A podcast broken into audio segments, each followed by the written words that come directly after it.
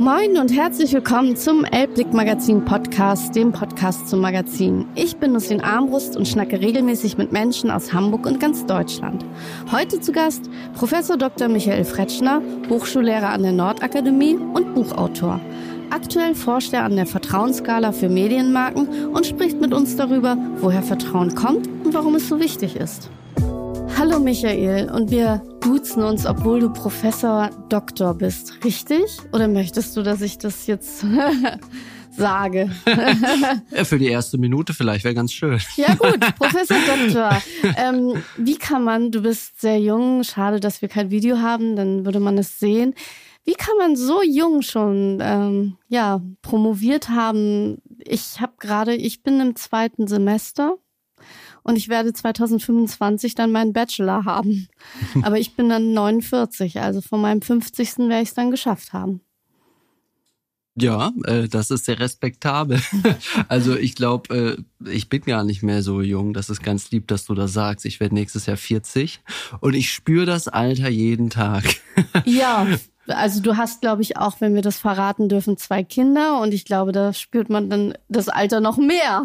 So ist es, ja. Was man zum Glück auch nicht sieht, wie ich hier schon wieder da sitze mit ja. dem Rücken.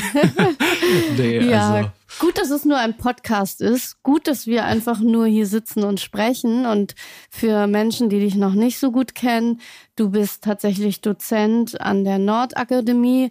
Du forschst, du schreibst Bücher. Also, was hast du alles gemacht? Du hast natürlich, wie ich weiß, studiert, promoviert. Ähm, du warst in Sydney. Das habe ich herausgefunden. Aber so richtig viel weiß ich gar nicht über dich. Vielleicht kannst du den HörerInnen einfach mal erzählen, wer du genau bist, was du machst und warum wir jetzt gleich ein bisschen weitersprechen. Klar, gerne. Also ich komme ursprünglich aus Heidelberg, also bei einem kleinen, beschaulichen, sehr schönen Dorf bei Heidelberg, war dann dort auch auf der Schule und bin zum Studium eigentlich meiner Schwester so ein bisschen gefolgt, der großen Schwester, nach München und habe dort dann studiert und relativ quasi streamlined danach auch äh, promoviert zu einem Thema, mit dem ich jetzt leider gar nicht mehr so viel zu tun habe gerade. Da ging es nämlich um Gründungsausbildung. Also wie bringt man eigentlich junge, motivierte, fitte Leute dazu, ein eigenes Unternehmen zu gründen und damit auch erfolgreich zu sein. Und das war so um 2010 rum. Und das war ein ganz heißes Thema, was auch auf der politischen Agenda war, so dass Deutschland als Gründerstandort sie fast nicht existent ist. Und das ist eigentlich super schade. Und häufig kommen so Gründungen ja auch aus Hochschulen raus. Ne? Gerade die Hochtechnologiegründung, ne? Silicon Valley war damals, ist auch heute noch eins der großen Beispiele. Und da hat man sich gefragt, warum passiert das eigentlich in Deutschland nicht? Und da gab es so verschiedene Hypothesen, warum nicht und so weiter. Und ich habe mir das eher so verhaltenswissenschaftlich, so ein bisschen psychologisch angeschaut. Was sind da so Hemmnisse, was sind da Ängste? Warum macht man das vielleicht doch nicht? Wie kann man das auch fördern? Und das hat dann vier was Jahre. Was sind die Ängste? Ähm, Angst vorm Scheitern tatsächlich, also so Stigmatisierung, das ist auch was, was in den USA viel, viel seltener ist. Ne? In Deutschland ist tatsächlich also ich bin jetzt nicht mehr ganz genau drin der Forschung, aber so in den letzten Jahren war das auch noch relativ stark ausgeprägt. Einmal gescheitert, immer gescheitert. Also das heftet sehr lang an. Und mein Beispiel auch mal Sir Richard Branson zum Beispiel, der hat ja auch nicht direkt irgendwie Virgin gegründet oder so, sondern der hat, glaube ich, mit Weihnachtsbäumen angefangen. Ja. Und ja, dieses Serial Entrepreneurship, also Seriengründer und fünfmal fliegt man auf die Fresse und beim sechsten Mal klappt es. Das ist so in der DNA quasi Unabhängigkeit, eigenen Traum verwirklichen, vom Tellerwäscher, ne, zumindest kann man genug bemühen.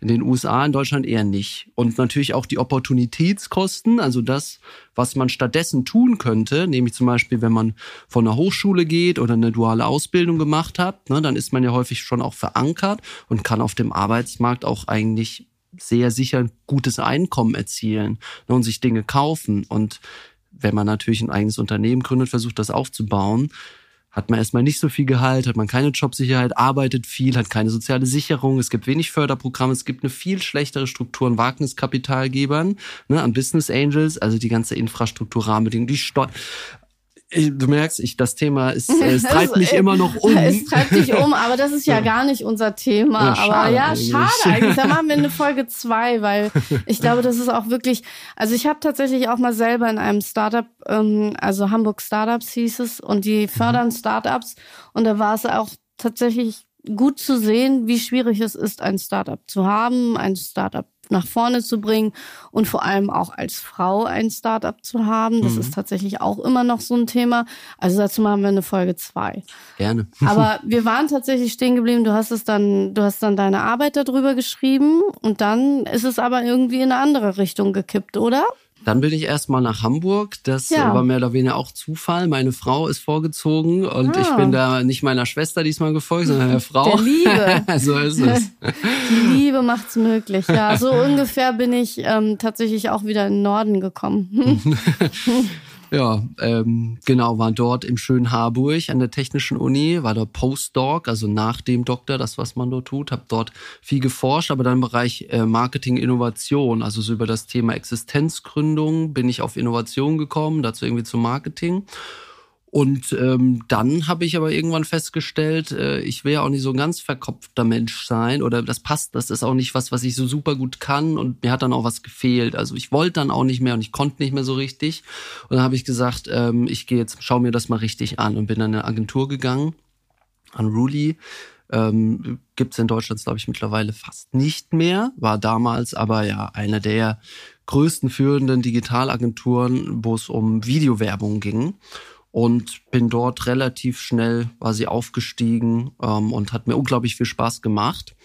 Und dann habe ich das so gute drei Jahre gemacht und dann kam quasi der Ruf auf die Professur an der Nordakademie und habe mir aber nebenher auch noch meine Selbstständigkeit bewahrt. Also ich habe auch eine GmbH, ich mache das auch nicht zu 100 Prozent an der Nordakademie, die Smart, Smart Impact GmbH, bin auch Advisor, also sowas wie Berater, nur halt mit viel weniger Stunden in Unternehmen, immer an der Schnittstelle zwischen ja, KI, Emotionen, Werbung, Vertrauen. Das ist so das, wo ich gerade viel unterwegs bin. Und an der Nordakademie habe ich ja dieses Forschungsprojekt, weswegen ich wahrscheinlich hier bin, wodurch wir uns auch kennen, mit Vertrauen in Medienmarken und was das auch mit Marketing zu tun hat.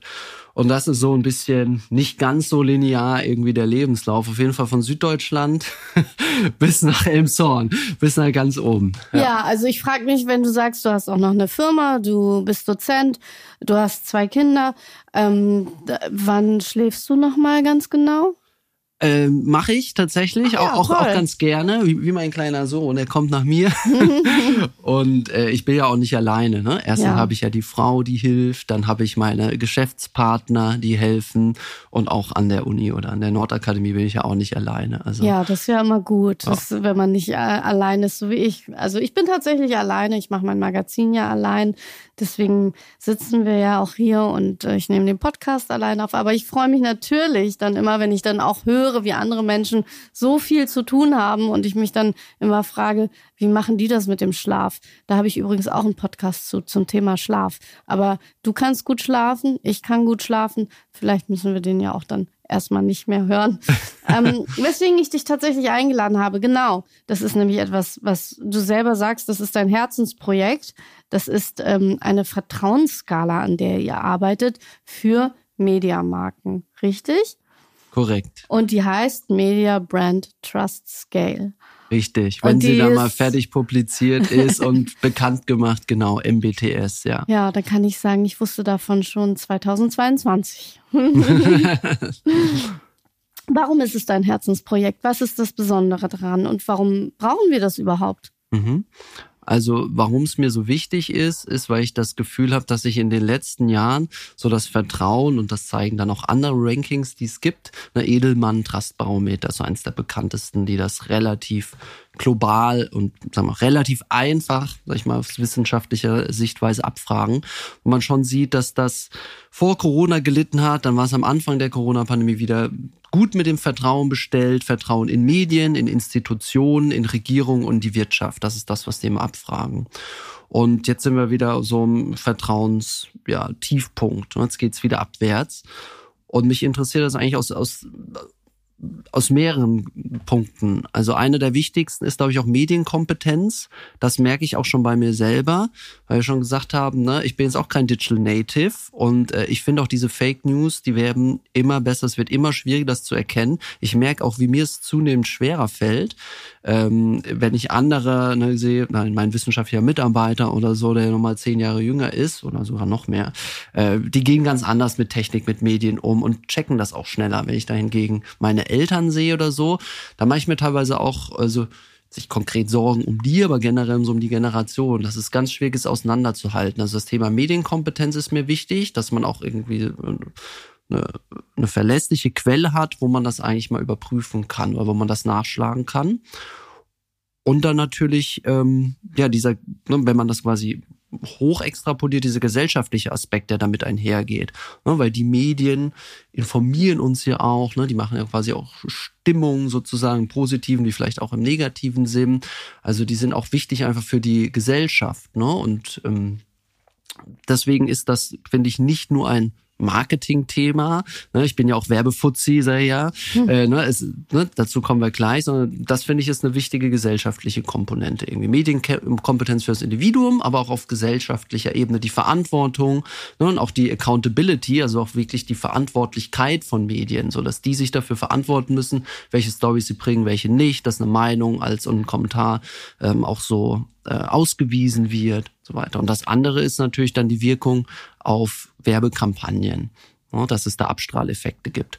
Und deswegen finde ich das ganz spannend und ich finde es ganz spannend, dass es tatsächlich noch nichts dazu gibt und dass Medienmarken auch anders funktionieren als normal normale Marken, ne, dass Vertrauen da eine viel wichtigere Rolle spielt. Und so ein bisschen angefixt mit dem Thema hat mich, ähm, ich mache das ja auch nicht alleine, auch dieses Projekt mache ich auf keinen Fall alleine. Das mache ich mit Silvia Chan Olmstedt zusammen, mit Lisa Charlotte Volta und mit Claudia Fantabi Altobelli. Und wow, das sind auch so Namen, die könnten aus einem das, Film stammen. Ja, ich weiß es, aber ist alles so gerne googeln. Ja. Und ähm, mit, mit Steffen, mit Steffen Heim. Das war mein Mitarbeiter in der Agentur und jetzt ist promoviert da. Wir machen das zu fünft und ja, das ist so unser Thema. Ich finde es spannend, dass du das eben gesagt hast, mit den, dass es dir sogar schwer fällt. Ähm, aber ich schätze dich ein, dass du ja digital auch unter, zu, unterwegs bist und das nicht nur ein fremd, fremdes Zuhause ist, sondern du dich auskennst. Denn ich hatte ja Felix Beilharz hier, der ein Buch geschrieben hat über Fake, Fake News. Und er hat gesagt, jeder von uns hat schon mal Fake News vor sich gehabt. Und ich habe ja auch deinem Vortrag gelauscht, den du mal gehalten hast im Business Club. Und da hast du auch gesagt, es hat sich ja auch gewandelt. Also zum Beispiel Social Media ist ja mittlerweile nicht mehr Unterhaltung, sondern auch Nachrichten. Mhm. Und das merkt man dann ja auch. Und obwohl du aus der Werbebranche kommst und wie du sagst, selber Werbefuzzi bist, scheint es für dich schwer zu sein. Wie soll das also ein normaler Mensch schaffen? Ja, ähm, Deswegen Gut. brauchen wir die Media Trust Brand Trust Skala. ja, wir brauchen auf jeden Fall einen einfacheren Namen, glaube ich. Auch. Media Brand Trust Scale, ja. MBTS. Also, MBTS. Bleiben wir bei MBTS.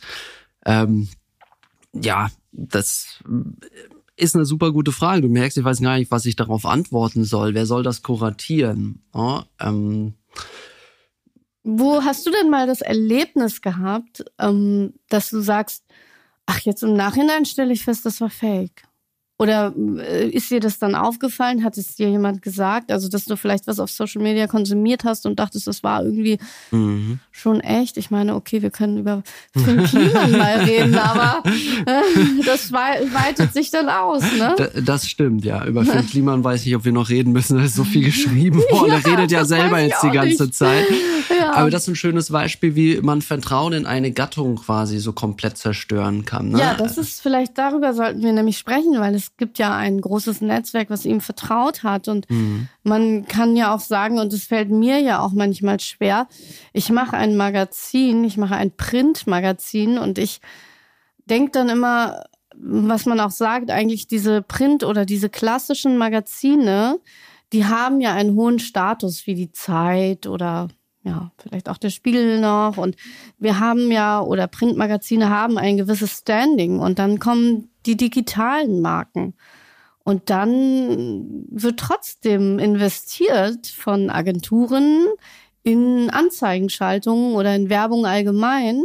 Und man selbst steht dann da als Printstadtmagazin und guckt dumm aus der Ecke und sagt dann, aber Moment mal, ich bin authentisch, ich bin echt, ich bin, ich recherchiere alles und ich versuche keine Fake News zu bringen. und das finde ich dann halt manchmal so schade. Was können wir denn da tun? Wie können wir das wiedererlangen? Also wie kann ich als Printmagazin auch wieder ein gewisses Vertrauen bekommen? Oder mhm. wie ist es mit dem, hat sich das Vertrauen umgeändert mhm. insgesamt? Also das ist was, ähm, auf was ich direkt einmal antworten kann, weil ich es tatsächlich brandheiß die letzten Tage vor mir hatte. Äh, wir sind jetzt bei unserem MBTS, nämlich so weit, dass wir die Fokusgruppe-Interviews analysiert haben, dass wir die Umfragen analysiert haben. Also wir haben es in Deutschland, in den USA und Südkorea gemacht und wir haben noch mit Experten weltweit gesprochen und so weiter. Und immer mit dem Ziel, was ist eigentlich Vertrauen im Medienmarken? Was macht das aus? Und man kann das natürlich relativ profan abfragen, sag mal, wie sehr vertraust du hier dem L-Blick Magazin. Eins bis neun. Wie sehr Zehn. Auf, nicht das gar müssen wir wegschmeißen, Fragebogen. Ach so, Mist. Ah, ja, okay. Ungültig. Neun. Ja, okay, neun von neun. Und dann machst du das durch mit Spiegel, Fatz, Zeitbild und so weiter und so fort. Ah, okay. Und ähm, dann hättest du natürlich eine eindimensionale Messung, ne? nur eine Antwort auf diese eine Frage. Aber Vertrauen ist noch mehr, wie wir einfach in vielen langen Gesprächen, ne, diesen Fokusgruppeninterviews rausgefunden haben und Unmenge Literatur gewälzt. Nämlich ist es auch eine emotionale Komponente dabei. Also wie lange benutzt du das schon? Hast du auch eine Sympathie dafür? Ne? Spiegelt das deine Personality wieder? Hast du dieselben Wertvorstellungen, ne, die das Magazin irgendwie für dich transportiert? Das vielleicht deine Eltern schon gelesen? Hast du da wirklich eine Bindung zu aufgebaut. Also von daher ist es auch ein Stück weit irrational, emotional und dann aber auch, ähm, wie relevant ist es für mich? und wie relevant ist es auch für die Gesellschaft im Allgemeinen? Wird uns was fehlen, Hamburg, wenn es das Elblick-Magazin nicht gäbe? Ja, ne, so einen kulturellen Wert. Was würden wir ohne die Tagesschau oder eine ZDF heute machen, ohne die Zeit? Ne, da fehlt was. Also eine Relevanz, auch für den Alltag, auch für den ähm, für die Gesellschaft. Und dann natürlich eine der wichtigsten Dimensionen ähm, Integrität, Unabhängigkeit, ne, Transparenz, ähm, objektive, unbiased Berichterstattung ne, und dass die Fakten recherchiert werden von kompetenten Journalisten und Experten, dass man auch transparent darüber ist, wie man Geld verdient, ne, zum Beispiel über Werbung, dass Werbung immer als Werbung gekennzeichnet ist oder dass man halt jetzt ein Abo-Modell hat oder beides, aber dass es klar ist, es gibt keine Hidden Agenda, sondern wir sind von mir aus werbefinanziert oder Abo-finanziert und ähm, das sind unsere Journalisten, die kannst du hier alle sehen, Bilder mit Fotos, da ist eine Vita dabei. Ne, und dass das transparent ist und ja. kein Steve Bannon im Hintergrund oder so irgendwas. ja, Vielleicht kauft ja mich Elon Musk irgendwann. genau, das ist, das ist so ein Ding. Das wird spannend zu sehen mit Twitter. Ne? Also ja. Jeff Bezos hat die Washington Post, das ist auch schon eine Ecke her, ne? Vor fünf Jahren oder so hätte ich geschätzt gekauft. Ja? Genau, jetzt. Das habe ich gar nicht beobachtet, ne? Aber trotzdem, ja. Und, und dann so sowas, dann verlieren die Menschen, verlieren die Menschen ihr Vertrauen dann oder? Washington Post ist so eine starke Marke und Jeff Bezos haftet jetzt, glaube ich, auch kein ne, allzu negativer Touch an. Also nicht, dass ich jetzt wüsste, ich habe es eigentlich explizit nachgeschaut, aber das kann ich mir jetzt mhm. nicht vorstellen. Mhm. Ähm, auch das mit Elon Musk und Twitter, wenn ich jetzt in die Glaskugel gucke, glaube ich nicht, dass das zumindest kurzfristig so einen großen negativen Effekt jetzt auf Nutzungsintensität hat und auf Reichweite hat und so weiter. Mhm. Aber wenn du sagst, ähm, wir machen einen Blick in die Zukunft, mm, Felix Beilatz hat mir gesagt, naja, Google wird auch irgendwann verschwinden. Es kommt dann das Metaverse. Philipp Westermeier sagt, wir leben schon im Metaverse. Und was sagst du jetzt? Weil du bist ja auch in diesem Universum dann doch zu Hause. Was Wo kommt? ist es? Wo, Wo ist es denn das Metaverse? Wo ist das Metaverse? also hier was, kann ich es noch nicht sehen. Ja, aber was wird denn da so, was glaubst du, was die Zukunft, was so die Trends sind? Weil mhm. du hast vorhin auch schon mal mir vorab gesagt, dass ähm, Direct-to-Consumer wichtiger wird. Mhm. Das ist, es entstehen ganz neue Welten und ähm, auch Konsumentenwelten und da ist es dann eben wirklich wichtig, das Vertrauen zu haben in eine Marke. Und warum entscheide ich mich dafür? Ja, warum entscheide ich mich? Weil ich der Marke vertraue, weil ich dem Produkt vertraue. Aber wie, woher kommt das? Also mhm. ich ich also Vertrauensaufbau, das ist eine weitere Dimension, braucht viel Zeit, viel positive Erfahrung ne? und auch konsistente Erfahrung. Also mhm. es muss eine Intentionalität da sein, das heißt eine Absicht, die ich erkenne. Man würde sagen ein Purpose, der ist mir klar und dieser wird konsequent verfolgt und ich werde dann nicht enttäuscht. Ne? So, und so baut sich Vertrauen auf über Zeit, ne? zusammen mit den anderen Dimensionen, die ich genannt habe. Insgesamt sind das elf, die wir da rausgefunden haben. Ach ja. Elf ja. Stück. Ja. Wenn ich die habe, dann, ich überlege gerade, habe ich, erfülle ich die elf? naja, äh, man muss dann auf allen hoch scoren, ne? aber diese ja. elf helfen dir natürlich, Vertrauen zu verbessern, ne? weil was, wie kriege ich dieses Vertrauen? Sag ich ja auch, ja gut, die Leute ne, sagen alle, ich vertraue dem Elbling-Magazin, dem Spiegel der Zeit, Fox News, Twitter, so und so viel. Oder nicht so und so viel. Dann ist der nächste Frage, hm, was ist die Ursache? Ne, und deswegen ergründen wir zuerst diese Dimensionalität. Auf gut Deutsch, wir gucken, was macht Vertrauen eigentlich für die Leute. Und man kann sich das vorstellen wie ein großes Puzzle. Und wir sagen jetzt, dieses Vertrauenspuzzle setzt sich aus elf Puzzlestückchen zusammen. Ne, und manche Puzzlestückchen sind wichtiger als die anderen. Ne, mhm. Und was wir jetzt sehen, was eines der zentralsten Puzzlestücke ist, ist, das ist auch finde ich relativ wenig überraschend. Eine Unabhängigkeit, Integrität, unverzerrte Berichterstattung, ne? dass man auch kennzeichnet, wann was eine Meinung ist, dass man balanciert Bericht erstattet. Ne? Das also, ist ja also auch was, was immer kritisiert wird gerade wieder. So, es gibt irgendwie nur die eine Meinung. Ne? Mit der anderen Mal ist man sofort Querdenker. Ja, ne? Schwurbler. ja, genau. ja, genau. Und, ja. Aber ja, aber das ist ja dann ganz gut, dass ich dann unabhängig bin. Also hinter mir steht ja niemand. Es mhm. gibt leider keinen äh, Elon. Aber, Guck hier mal rein. Ja, da ist niemand da, aber ich, natürlich bin ich finanziert. Ja, natürlich muss ich Anzeigen haben, um den Print zu drucken. Genau. Aber ist das nun trotz, ist das kein Vertrauensbruch? Das ist eine von, das ist eine von den elf Dimensionen, tatsächlich Kommerz.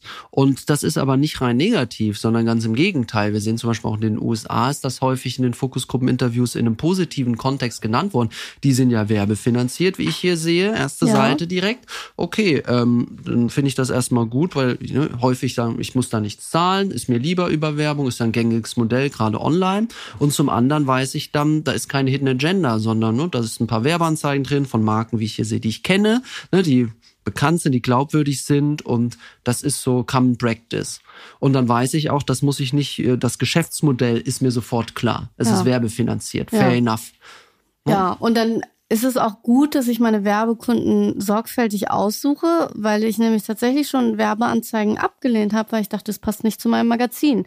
Aber ich ja. habe ja so Kunden drin, die, wo ich denke, das ist eine schöne Marke. Zum Beispiel, ich sag's ja, Achtung Werbung, Ratsherrn. Das ist ja eine lokale Marke. Die sind ja hier ansässig und haben hier ihre Brauerei. Und ich finde, dieser Lokalkolorit passt gut zu mir. Ja, ich so. habe gesehen, dein Niklas Nordmann äh, ja. Podcast. Ja. Mit denen haben wir ja auch ein Projekt gemacht, witzigerweise oh. von der Nordakademie. Ja, wir haben den äh, Store ein bisschen umgestaltet. Ah, ah deswegen fühle ich mich da jetzt besser zu Hause. Was heißt Store umgestaltet? Mehr Vertrauen in, die, in das Bier durch mehr Konsum? Ich glaube, die haben hauptsächlich gesagt, irgendwie unser, äh, weiß nicht, wie es äh, Flagship Flagship Store da ja. in der Schanze neben ja. dem alten Mädchen. Der ja, ist genau. irgendwie, da haben wir seit fünf Jahren nichts gemacht. Der ist so übervoll, überall steht mhm. was rum, ne? Mhm. Und man müssen mal wieder groß reine machen und dann gehen wir das so ein bisschen wissenschaftlich an, mit bisschen Farblehre, mit Raumgestaltung. Ach. Ne, mit und dann so fragt man dich? Äh, nee, man fragt die Nordakademie und die Nordakademie sagt dann, ähm, ja, auch so wie du, coole Hamburger Marke, auch Hamburg, ne? Mhm. Und das ist ein cooles Projekt auch für unsere Studierenden. Und dann fragt man einen, der, wir haben vier Marketing-Profs, ob sie Lust mhm. haben, das Projekt wissenschaftlich zu begleiten, haben wir das gemacht. Oh. Also an dieser Stelle mein Aufruf, Masterprojekte an der Nordakademie immer gern, wenn es Anfragen gibt. Also wenn ich jetzt meinen Bachelor dann 2025 durch habe, könnte ich meinen Master an der Nordakademie machen? Und natürlich. natürlich. Okay, dann bin ich aber richtig alte wie Schildkröte. Also mache ich es dann lieber nicht, obwohl dann könnte man mir vertrauen, weil ich dann so viel Weisheit innehabe. Ja, klar. Oder, naja, kommen wir zurück auf das Vertrauen. Also es interessiert mich wirklich, weil, also es gibt ja so viel, mm, Du hast auch, glaube ich, mal gesagt, Vertrauen kommt auch, wenn man Vertrauen in die Politik hat, dann hat man auch Vertrauen in die Medien und umgekehrt. Und das ist jetzt, würde ich mal sagen, durch die Pandemie ein bisschen schwierig. Ja, also es hängt auf jeden Fall zusammen. Ne? Es muss nicht so sein, dass man Politik vertraut und Medien nicht. Aber es gibt dort positive Korrelation. Heißt, wenn das eine hoch ist, das andere wahrscheinlich auch hoch. Ähm, wir haben gesehen, ganz am Anfang, als die Pandemie losging, so Februar, März, April, 2020 war das Vertrauen auch in Wissenschaft unglaublich hoch, auch in die Politik unglaublich hoch in die Medien, ne? weil tatsächlich alle viel, viel Angst hatten.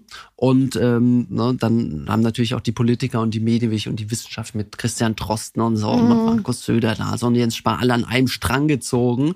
Und ne, alle sind dann daheim geblieben im ersten Lockdown und man war sich sicher, man tut das Richtige, hat man ja wahrscheinlich auch im Nachhinein.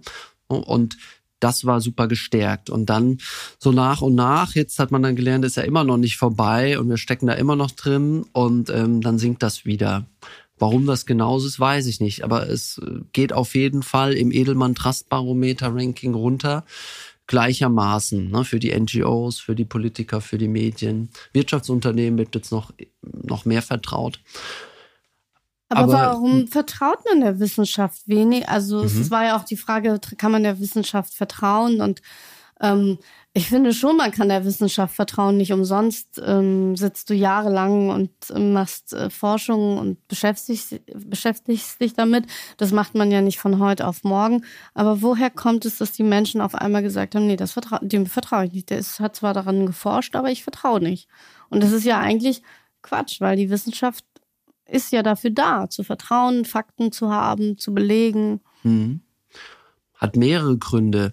Also erstmal ist das Vertrauensniveau jetzt nicht auf Null, ne, sondern es ist nur gesunken. Und dann äh, kommt natürlich auch immer auf die Kommunikation an. Also Wissenschaftskommunikation ist, glaube ich, auch nicht so simpel, gerade wenn es um sehr, sehr technische Themen gibt, also noch was ganz anderes wie Marketing und Werbung, ne, sondern wenn es wirklich ja um Virologie, um Medizin geht, da muss man ja auch schon nochmal ganz anders übersetzen. Und dann geht das ja auch nochmal eben nicht direct to consumer, ne? nicht direkt Christian Dross, wobei er hat ja den Podcast, ne? aber ansonsten wird das ja sehr häufig nochmal gefiltert und weitergegeben. Ne? Das sorgt, glaube ich, auch nicht dafür, dass es quasi Sender, Empfänger 100 Prozent jeweils ankommen. Und dann, ähm, ja, ist es, glaube ich, einfach so, dass viele Leute enttäuscht waren, weil sie am Anfang so gedacht hätten, wir machen das jetzt einmal irgendwie und oder zweimal und dann ist es rum und die haben uns doch gesagt, dann haben wir es geschafft, ne? Und äh, diese end, gefühlte Endlosschleife ging halt irgendwie. Ging da mal zwei Jahre, ja, genau, ne? also gut, und jetzt ist doch alles nicht wieder gebracht. normal, ne? Ja, also es pendelt sich wieder auf äh, so ein äh, Vorkrisenniveau ein, sagen wir es mal so. Genau, also diese starke, harte Führung, ne, für die auch Markus Söder ja dann so stand und wo er so beliebt war wie noch nie und so populär. Ne, das braucht man natürlich so in Krisenzeiten. So kann ich mal so, Gott, was sollen wir machen? Und ein großer Stein sagen, da geht's lang. Mhm, oh, das hat folgen. natürlich geholfen, genau, und wir folgen. Das war natürlich super. Das ist jetzt so ein bisschen vorbei. Äh, ansonsten glaube ich, äh, in Deutschland wird Wissenschaft schon noch stark vertraut. Man muss halt auch immer gucken, ne, wer wird in welches Licht irgendwie gerückt, auch über welche Medien, über welche Kanäle wird jemand irgendwie wie zitiert und wie ausführlich. Ich meine, es machen sich ja die allerwenigsten die Mühe und greifen direkt auf die wissenschaftlichen Publikationen zu. Ne, sondern das wird dann gelesen in zum Beispiel auch in der Bildzeitung. Ich habe in der Bildzeitung tatsächlich mal eine Abhandlung dann irgendwie Ende 2020 gelesen über die ähm, ANOVA, das ist eine Varianzanalyse, ein sehr statistisches Verfahren von Christian Drosten, was dann Kekulé kritisiert hatte, weil die Fallzahlen nicht stimmen. Und dann ging das hin und her in der Bildzeitung. Wow. Ich, ich habe da so gefeiert. Die Bildzeitung setzt sich jetzt mit Varianzanalyse auseinander und es wird diskutiert, ist die Fallzahl groß genug, stimmt die Effektstärke, wie funktioniert das? Sag ich mir, gar nicht schlecht eigentlich, ne, dass sowas jetzt auch mal in die Bild schafft.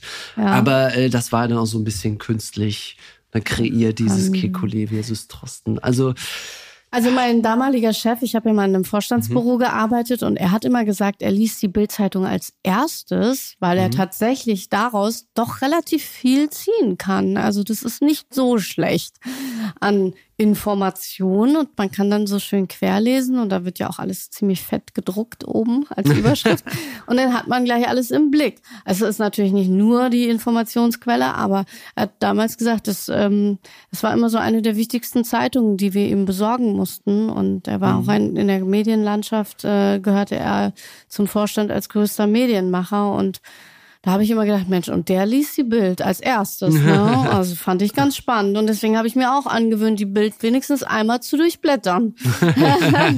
naja, kannst du mal sehen. Also, ähm, aber jetzt möchte ich nochmal zurückkommen, weil mhm. wir haben, wir wollen eigentlich nicht über ihn sprechen, aber ich sag's trotzdem nochmal.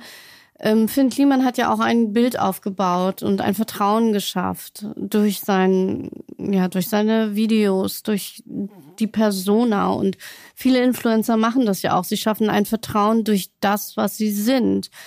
Also muss man ja, muss es ja ein Vertrauen auch geben, ohne es zu hinterfragen, weil man dann denkt, Mensch, der sieht ja süß aus oder bei hübschen InfluencerInnen mhm. sagt man dann, manche finde ich attraktiv und so wäre ich gern auch. Und das schafft irgendwie ein Vertrauen und Nähe. Und wenn man dann alles aus ihrem Alltag sieht, wie sie essen, was sie machen, dann hat man dieses Vertrauen, weil sie einfach nahbar sind und doch nicht nahbar, oder? Ist das ein, ein gutes Schema für die Zukunft? wenn man sagt, ich möchte eine Marke voranbringen, dann mache ich das über so eine Person, die dann als Vertrauensperson steht? Mhm. Also ähm, Vertrauensanker, ne, kennst du vielleicht noch aus, aus dem Vorder, so habe ich das genannt, mhm. ähm, können auch Influencer sein, glaube ich, können sie auch immer noch sein. Ne? Kann aber auch sowas wie eine Medienmarke sein, ne? wie, wie eine Bild der Frau, wenn das die Zeitschrift ist, die ich schon immer lese, seit zehn Jahren. Ne? Und es ist eben, ich kenne den Purpose, ich weiß, wer dahinter steht. Ne? Ich, ich, es ist alles transparent und das ist auch konsistent und ne, das ist eben schon nicht mehr nur eine rationale Beziehung, sondern ne, das gehört eben zu mir. Das so emotional, ist meine Zeitschrift. Und ähm, dann kann das auch für mich quasi der Rahmen sein, wo ich Werbung dann zum Beispiel mehr vertraue. Ne? Dieser Abstrahleffekt, dieser Halo-Effekt. So, ne? Die, mhm. Der Werbung in der Bild der Frau, die spricht mich mehr an, der vertraue ich auch implizit vielleicht mehr wie in einer Werbung, die nicht in der Bild der Frau erschienen ist. Ne? Oder in meinem Insta- oder Facebook-Newsfeed fällt mir das mehr auf, wenn das ein Sponsored Post ist von Bild der Frau.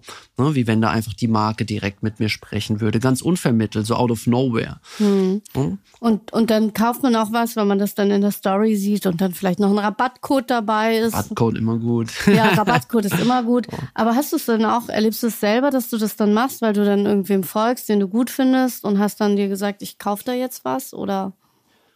Also ich muss sagen, auf sozialen Medien bin ich nur so semi unterwegs. Eigentlich mache ich nur LinkedIn ähm, weil wir haben ja schon festgestellt, wir machen irgendwie beide viele Sachen und ich brauche viel Schlaf. Das heißt, ähm, ich gönne mir nicht so viel Insta und so. Also ich habe überall irgendwie einen Account, ne, weil ich finde, habe auch den Anspruch an mich, dass ich so weiß, was irgendwie abgeht und guck da rein. Ich mache da nichts. Also so TikTok und so und Insta und Facebook, das behalte ich alles, guck da auch rein. Ja, schade, ich dachte, wir auch. können nicht tanzen sehen mit deinem, äh, mit deiner ganzen Crew an der Nordakademie. Auf gar so keinen Fall. So geht die Skala. Wir tanzen sie euch vor. Wäre mal eine Maßnahme, aber das ist wahrscheinlich dann auch nicht verständlicher, ne? Wer weiß, wenn, wenn das Ding mal publiziert ist, vielleicht bin ich dann tatsächlich zum Tanzen auf. Dann tanze ich dir die Skala. Okay, ich notiere es. Er tanzt, wenn die Skala veröffentlicht ist. auf TikTok. Ähm, ja, ich glaube, man guckt da schon ein bisschen kritischer, einfach aus, aus Berufswegen, aber auch interessierter. Vielleicht ne, nivelliert sich das dann wieder. Einerseits guckt man interessierter drauf, andererseits kritischer. Aber du bestellst nichts. Ähm, doch, ich bestelle auf jeden Fall. Also ähm, Amazon bestelle ich, bestelle auch bei Shop Apotheke, was weiß ich. Mhm. Ab und an mal Salando oder sowas. Ich bestelle ja. schon Dinge. Ich gebe auch einkaufen. Ich habe auch Print-Abos noch. Also ja. ich versuche tatsächlich da auch divers zu sein. Und wie du sagtest ja. mit der Bildzeitung ähm, vorhin, finde ich einen guten Punkt. Die lese ich auch ab und an, aber ich lese auch eigentlich querbeet. Auch immer mal einen anderen Tag mehr. Meistens lese ich was äh, quasi zum Einschlafen.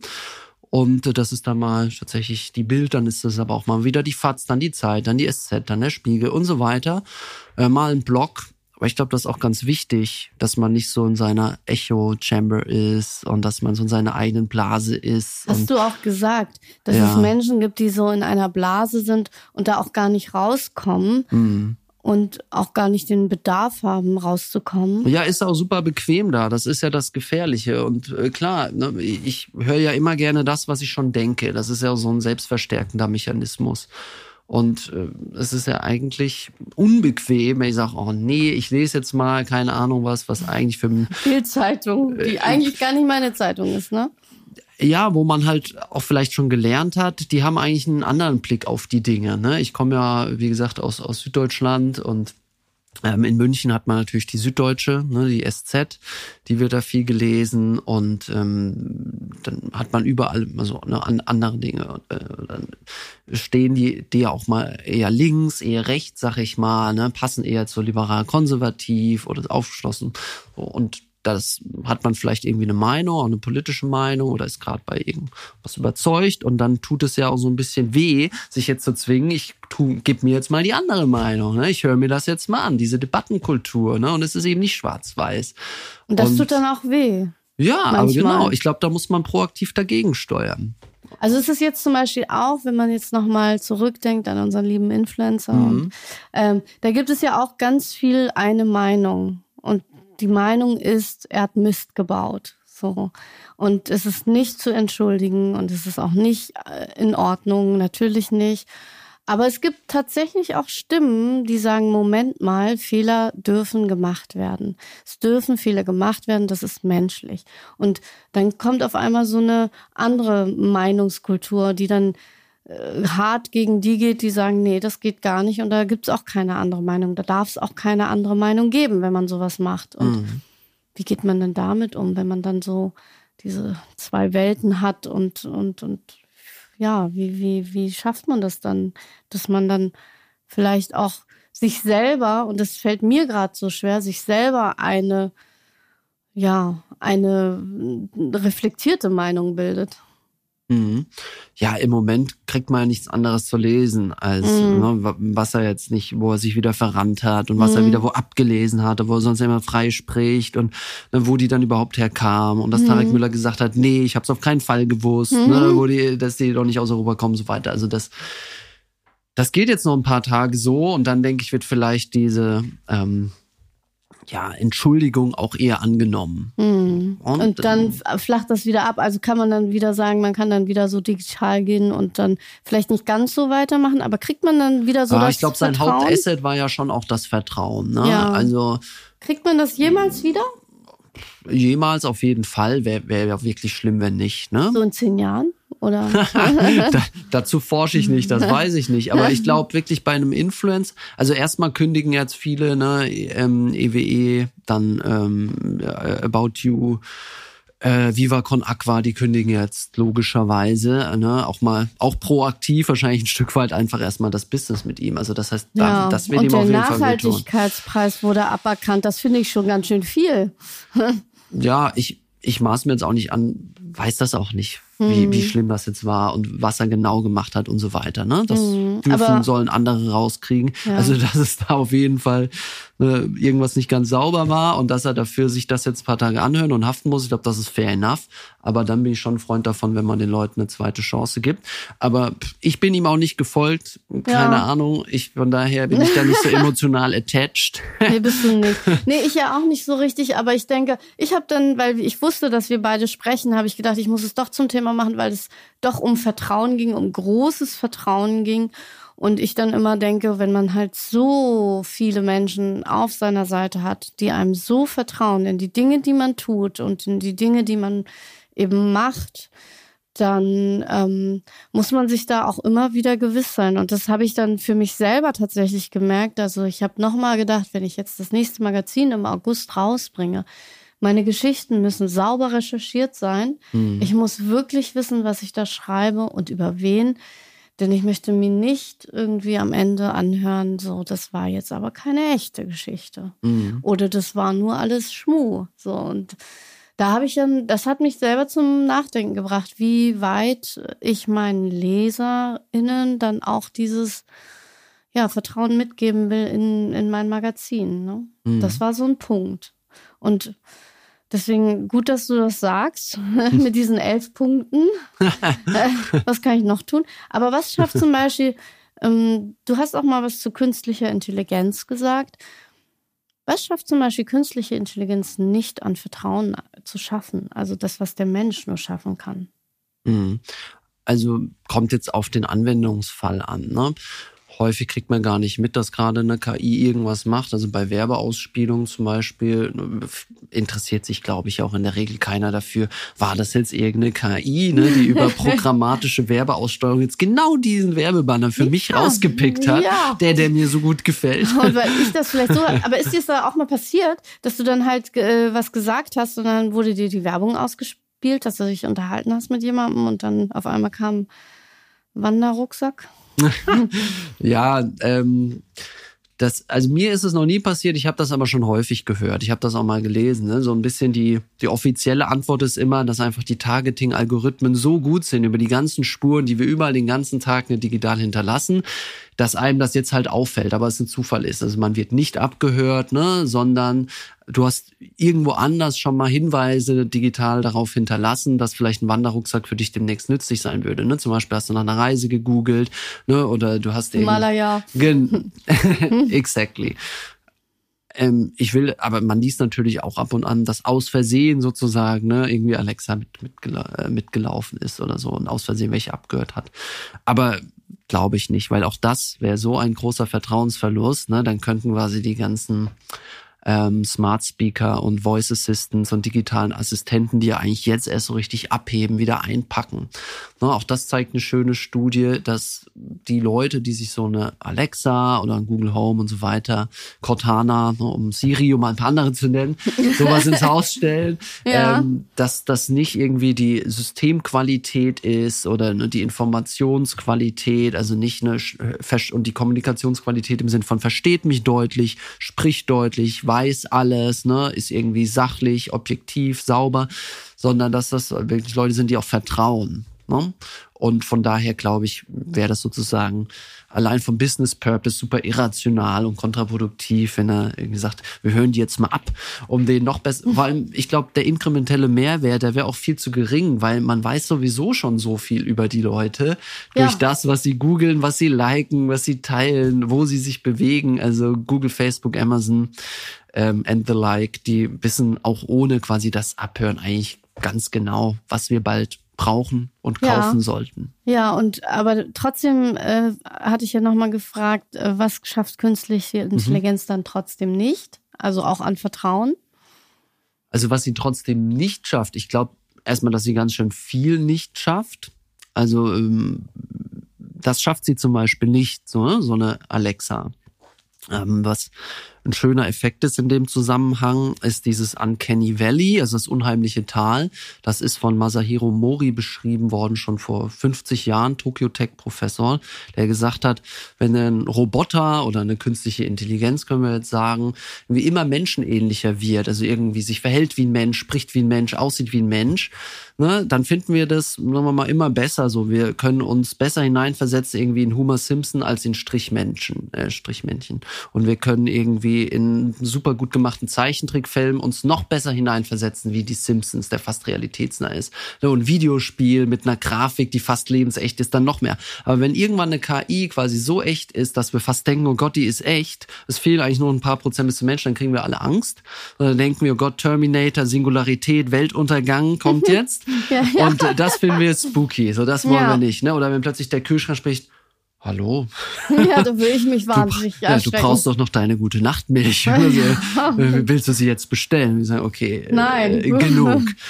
Also von daher das Vertrauen, ähm, ja, ich glaube, diese irrationale, emotionale Vertrauenskomponente, vielleicht auch die Sympathie, das ist was, das fehlt. Natürlich auch das ganze Thema Kreativität. Ne, das sind auch eher so PR-Marketing-Cases, wenn man dann sagt, jetzt hat eine KI irgendwie ein tolles Werbevideo kreiert oder so. Es gab ja auch mal die Google Bumper äh, Machine, die gesagt glaube, die ist niemals gelauncht worden, leg mich jetzt auch nicht drauf fest. Ehrlich gesagt muss ich zugeben, ich habe noch nie von ihr gehört. also Aber ja, also wenn es die eh nicht gab, dann ist ja ganz gut. du gibst dieser Maschine ein langes Werbevideo ah, okay. und die schneidet daraus die besten sechs Sekunden. Ah, okay. So, ne? Und ja, das gut. macht dann alles die künstliche Intelligenz. Ach so, und die entscheidet dann, was gut ist und was sehenswert ist. Und Korrekt. das kann sie dann irgendwie. Ja, also an so einem ähnlichen Projekt haben wir auch mal gearbeitet. Ähm, also KI kann schon relativ gut sagen. Mhm. Natürlich, wie wird KI gefüttert? Wieder mit Daten von Menschen, ne? bei Menschen erhobenen Daten. Das heißt, äh, eine KI funktioniert ja nicht out of nowhere, so ne? irgendwelche sagen wir mal, genialen Informatiker im Keller haben da was zusammengeschweißt und jetzt geht's rund, sondern man füttert ja ganz viel Trainingsdatensätze.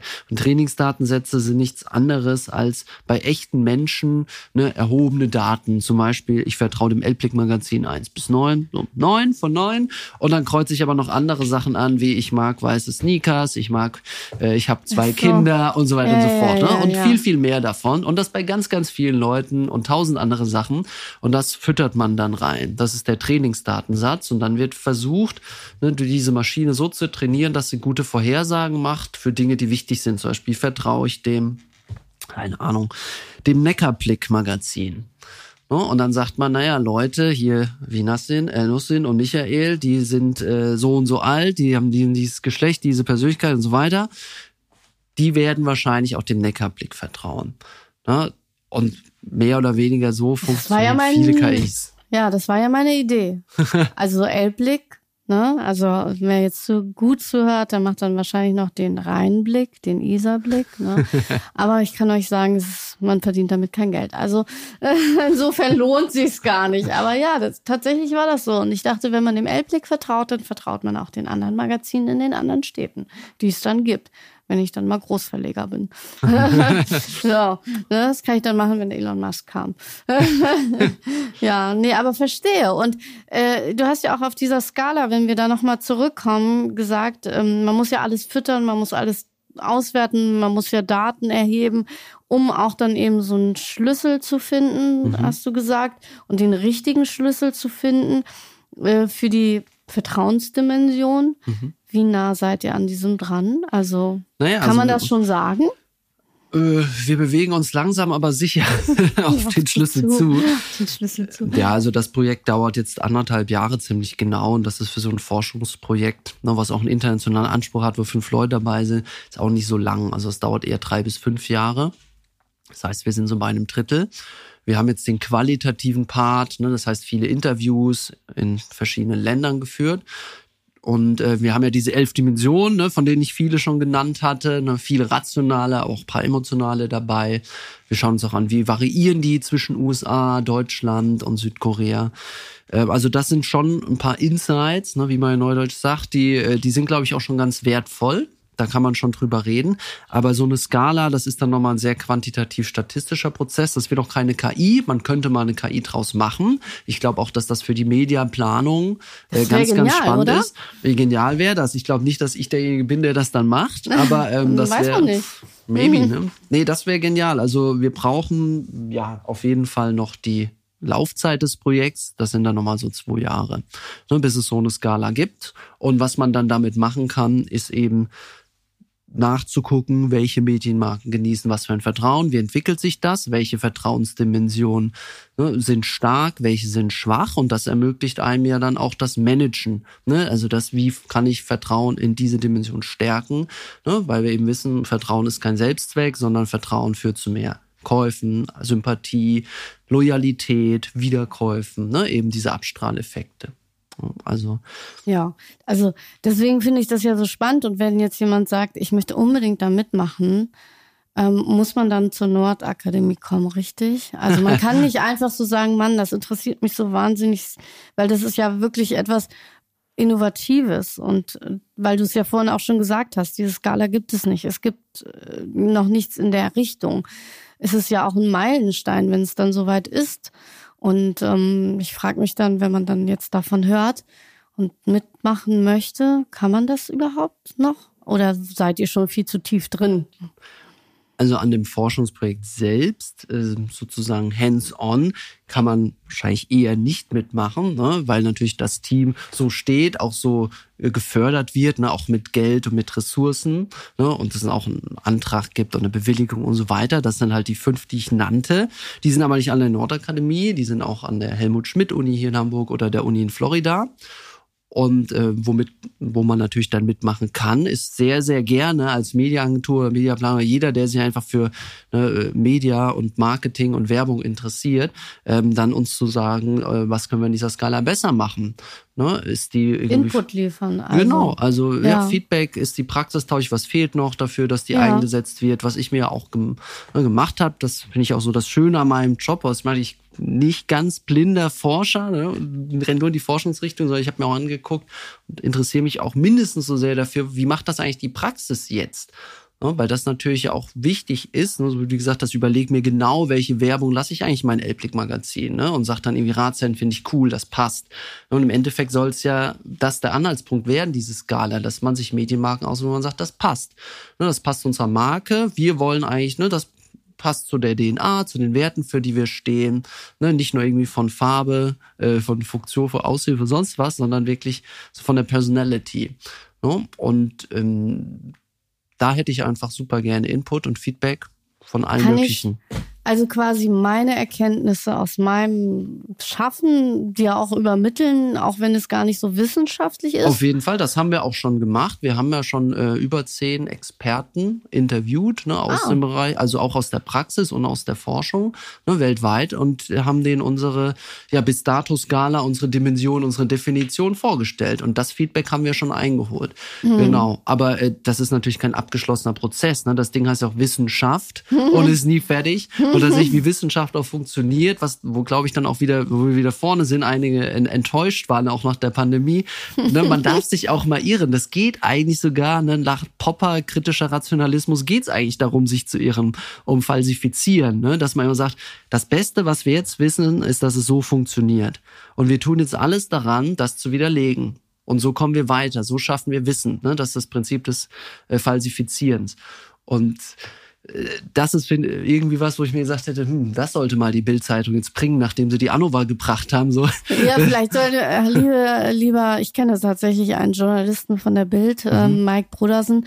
Lieber Mike Brodersen, wenn du zuhörst, überdenk doch nochmal, was du nächstes Mal bringst, weil du hattest ja schon die Varianzanalyse im Heft, also in der Zeitung. Und ich, ich finde es total spannend und ich finde es auch spannend zu sehen, wie die Entwicklung ist. Und ich glaube, ähm, wenn man sich da näher mit beschäftigt, äh, kommt man so tief rein. Und ich finde es sehr schön, dass du eben nicht nur dieser wissenschaftlicher Wissenschaftler bist, der forscht, sondern auch ein bisschen in der Praxis bleibst und nicht nur in der Theorie. Und deswegen habe ich dich auch eingeladen, damit uns das mal etwas näher bringst, was das eigentlich bedeutet. Und ich habe gelernt, Podcasts dürfen nicht so lange dauern. Deswegen würde ich sagen, wir machen an dieser Stelle Schluss und sagen, wir machen einen zweiten, dann reden wir noch über vielleicht dann doch über Startups oder so, keine Ahnung. Und ähm, mir fällt bestimmt was ein, was wir noch zu erzählen haben. Es Gerne war ein tolles Gespräch. vielen, vielen Dank. Danke dir, Nussin. Professor Doktor. Danke, Nussin.